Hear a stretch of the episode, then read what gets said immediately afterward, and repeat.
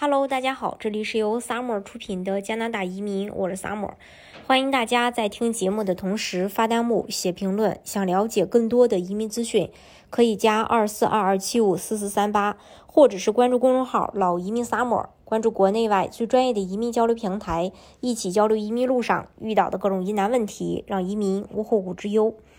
大多数加拿大人他是支持目前国家制定的这个移民计划的。他们认为目前的移民计划对经济发展十分有利，而且在国家人口增长中发挥着重要的作用。移民加拿大的人在选择居住城市的时候，很多人倾向于选择比较知名的城市，比如蒙特利尔呀、多伦多呀、温哥华呀。那么这些年移民加拿大的这个小伙伴都喜欢去哪些城市定居呢？我们今天一起跟大家来分享一下。加拿大的统计局公布了一项有关移民保留率的调查数据。这份数据向我们展示了加拿大移民的流动性。加拿大统计局主要调查的十个城市移民保留率从高到低，分别是像温哥华百分之八十六点一，多伦多百分之八十五点五，埃德蒙顿是百分之八十四点六，卡尔加里百分之八十二点九，蒙特利尔百分之七十四点一。温尼伯百分之七十一点二，里贾纳百分之六十点九，哈利法克斯百分之五十七点七，圣约翰百分之四十九点四，蒙克顿百分之四十二点一。调查显示，排名前三的城市分别是温哥华、多伦多、埃德蒙顿。在城市层面，移民 BC 省的温哥华的移民在入境五年后的保留率最高，超过了百分之八十六。简单来说，就是说，如果有一百位新移民来到温哥华，那么五年后仍有百分之八十六的人在这里正常的去生活报税。移民保留率排第二的城市是安省多伦多，五年后留在该市的比例约为百分之八十五点五，而阿尔伯塔的埃德蒙顿以百分之八十四点六的保留率排第三。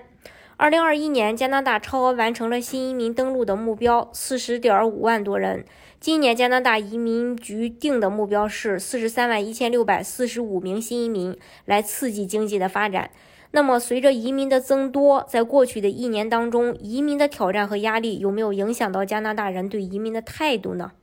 根据加拿大一项最新的调查发现，尽管目前加拿大还在经历着疫情。但是大多数加拿大人仍然对移民持有积极的态度。加拿大民意调查机构此前对两千名加拿大人进行了电话采访，以了解他们对移民和难民的看法，在过去一年中是否发生了变化。调查结果显示，加拿大对移民和难民的看法在过去十二个月内基本保持稳定。本次调查发现，绝大多数人支持目前的移民政策，认为移民有利于加拿大的经济和人口发展。在此报告发布之际，加拿大正在走出疫情的关键时期。本次调查主要是为了了解，在过去一年移民的挑战和压力是怎么影响加拿大人对他人开放的能力的。在本次的调查当中啊，约有三分之二的加拿大人反对加拿大移民水平过高的观点。这个数字与之前在二零二零年九月进行的 Focus Canada 调查相比，几乎没有变化。在过去的十二个月里，在大西洋地区的加拿大人、曼尼托巴人和萨萨斯克彻温省中的人中，反对加拿大移民人数过多的观点的人数比之前少到了百分之七到八个百分点。在魁北克省中，人们对于此观点的态度与一年前基本没变化；而在阿省，反对反对该观点的人数比之前上升了三个百分点。四分之三的自由党支持者同意目前的移民水平，在新。民主党的支持当中，这个数字是百分之八十一；保守党的支持中，只有一半儿左右的人认为移民水平够。与二零二零年相比，